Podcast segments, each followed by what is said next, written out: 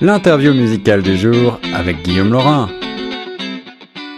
Vous écoutez Choc FM 105.1, la radio 100% Toronto, 100% francophone.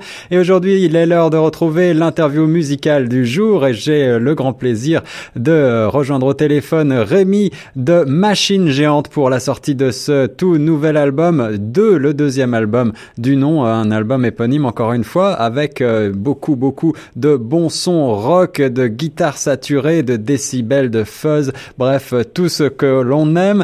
Et je suis très excité de parler salut Rémi. Salut Guillaume. Salut. Ça va bien? Ça va très bien. Alors, j'imagine que mon excitation est aussi la tienne. Euh, est-ce que tu, euh, comment est-ce que ça s'est passé le processus d'écriture pour euh, et, la sortie de ce nouvel album?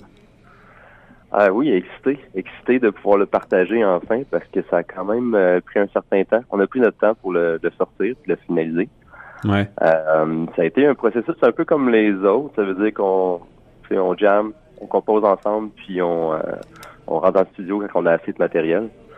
Puis euh, c'est ça a quand même euh, ça a quand même bien été. Je pense qu'on a quand même composé les tunes assez rapidement. Ouais, Tout le reste qui été un peu plus long là, avant que ça sorte. On aurait préféré viser le printemps, puis finalement, ben, on est quand même content d'avoir repoussé pour respirer puis d'être mieux préparé. Alors c'est toi qui as écrit, je crois, la plupart des textes de ce nouvel album, hein? Oui, la plupart des textes, avec l'aide de Simon sur sur deux chansons. Ouais, ouais. Alors il, faut, il, faut, rappeler que vous êtes euh, vous êtes un trio, un power trio comme on dit euh, dans le langage rock. Euh, Simon Simon c'est la basse et la et, la voix si je m'abuse. Exact. Simon c'est la colite avec les cordes, les grosses cordes. Donc oui, Simon participe beaucoup à la composition et avec les textes. En fait, surtout pour la, pour la réalisation vocale, il est vraiment tout le temps à côté de mon épaule. Fait que des fois, il rentre un peu plus côté texte, mais sinon, il est tout le temps là pour, euh, pour le diriger aussi. Là. Voilà, et puis il y a aussi à vos côtés, bien sûr, euh, Martin Landry pour la batterie et les percussions. Euh, quand on écoute ce nouvel album de Machine Géante 2, eh ben, on, est, on est frappé. Bon, bien sûr, il y a le, le nom de votre groupe, ça, ça fait penser à ce gigantisme, mais on est aussi frappé par ce mur de son qu'on prend dans les oreilles. pourtant, vous êtes que trois. Alors, comment est-ce que vous, est-ce que, est-ce que vous faites des, des, des surenregistrements, ce qu'on appelle du overdub quand on enregistre? Plusieurs tracks, euh, non. Euh, pour répondre à ta question, en fait, on a choisi le trio pour le plaisir de jouer à trois. puis la limitation, c'est vrai que c'est la limite, comme tu dis. Mais en même temps, il y a un plaisir puis il y a un défi d'aller qu'est-ce qu'on peut faire à trois dans le rock? Euh, puis je pense que euh, côté côté studio, ben on est conscient de ça. Puis on se limite à peut-être un, overdub, mais tu vois, comme dans la chanson Dans le du monde, quand on tombe en dessous de guitare, il n'y a presque plus de guitare en arrière. On fait pas on fait pas des beaucoup beaucoup de layers pour euh, pour après ça euh, avoir de la difficulté peut-être à recréer le le, le, gros son studio. Fait qu'on fait un mur de son dans la croix, puis on essaie de garder quand même la même vision en studio. Ouais, c'est ça. Et après, c'est après c'est ce qu'on retrouve aussi euh, cette puissance, cette cette ferveur, cette, cette énergie décapante. On la retrouve aussi sur scène. Et vous êtes vous êtes aussi seulement trois sur scène. Oui, surtout sur scène. Euh, ouais. Euh, sur scène, c'est là que c'est là qu'on décharge tout. c'est là qu'on fait notre rock euh, précis et en même temps qu'on qu'on qu'on libère la je sais pas comment on dit ça, mais c'est un peu notre échappatoire en même temps. Fait que quand on est sur scène, là, tout ça se passe vraiment. Fait que oui, Machine Géante, c'est un son en studio, mais c'est une expérience live. Et, et aussi euh, dans le contexte actuel de la de l'industrie musicale, j'imagine que bien entendu sortir un, un album, euh, un, album euh, long, c'est toujours mm. quelque chose d'important et de symbolique. Mais est-ce que vous composez avant tout avec la scène pour objectif? C'est une, bonne question encore là. c'est un peu drôle. On s'est surpris à faire un 11 euh, dans un, comme tu dis, dans un mode qui est plutôt à faire des, des petites chansons écourtées ou des, des petits maxi. Mais je pense qu'on le faisait, on le faisait pour nous. Je pense qu'on voulait, on, avait des tunes à donner. Ouais. Ça, ça, ça, nous tentait quand même de faire l'expérience de faire un full, un full album plus que plus que 30 minutes. Puis euh, à ce moment-là, tu me demandais si on faisait, si on, on composait peut-être dans le contexte live. Ouais, ouais. Euh, oui, toujours. Oui. Euh, puis je pense qu'il y a des chansons que, qui nous ont qui ont été qui ont apparu en studio, puis que autres euh, finalement soit qu'ils s'apportent bien live ou non, mais je pense que ça peut venir des deux côtés. autant que ça peut venir en jam, puis tu disais, ça c'est une bonne tune de studio, ou tu fais une chanson qui finalement c'est super bonne live, mais c'est quand même deux, deux vitrines pour un, auditeur ou un spectateur. Fait que il y a des chansons comme ça qu'on peut-être qui vont rester sur l'album, qu'on va peut-être pas s'amuser à faire live, puis au contraire, il y a des chansons qu'on va faire live qui se retrouvent pas immédiatement sur un album. Est-ce que.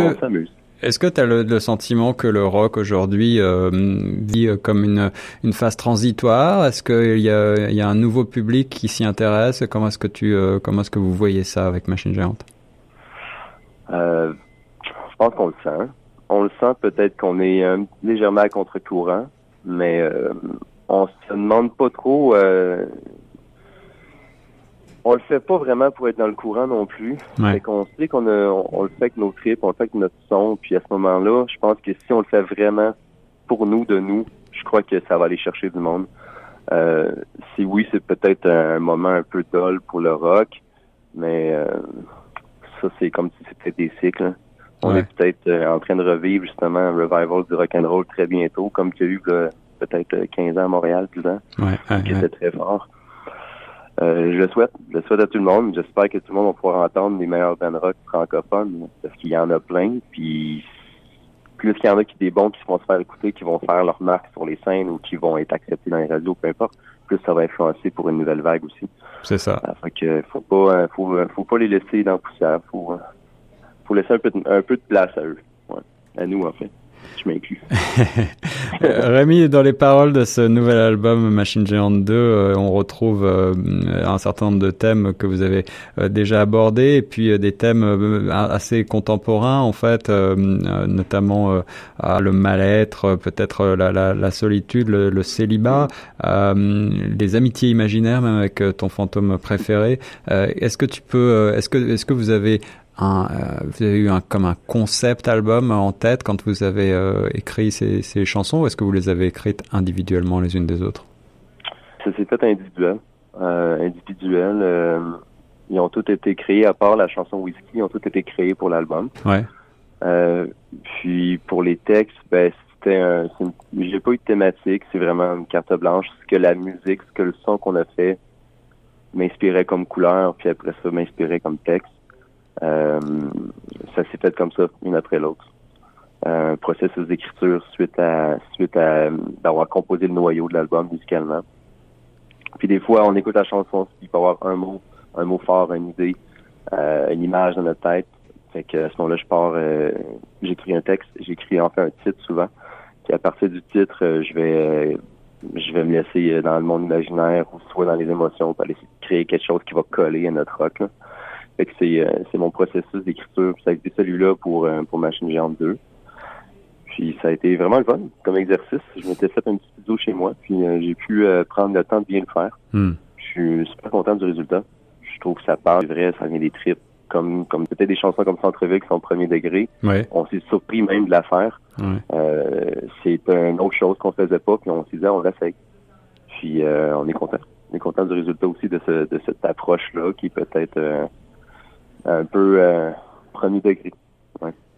Un vrai retour euh, du rock décapant, beaucoup d'énergie, euh, beaucoup de puissance, une voix acide, des rythmiques percutantes et puis bien sûr ces guitares saturées délicieusement fuzz. Merci beaucoup Rémi pour cette interview. Est-ce que vous avez des dates qui s'en viennent prochainement pour reporter ces chansons de Machine Géante?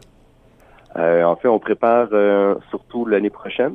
Ouais. Euh, sinon, euh, on n'a rien, là, on n'a pas de grosses dates à l'automne. Fait qu'on euh, on mijote et on prépare la recette euh, pour percuter les scènes l'année prochaine, si je peux m'exprimer. ouais. eh bien, en attendant, on va écouter tout de suite un premier extrait de ce nouvel album que je vous recommande chaudement. C'était Guillaume Laurent sur Choc FM 105.1. Merci beaucoup, Rémi. Merci. Merci, Jean.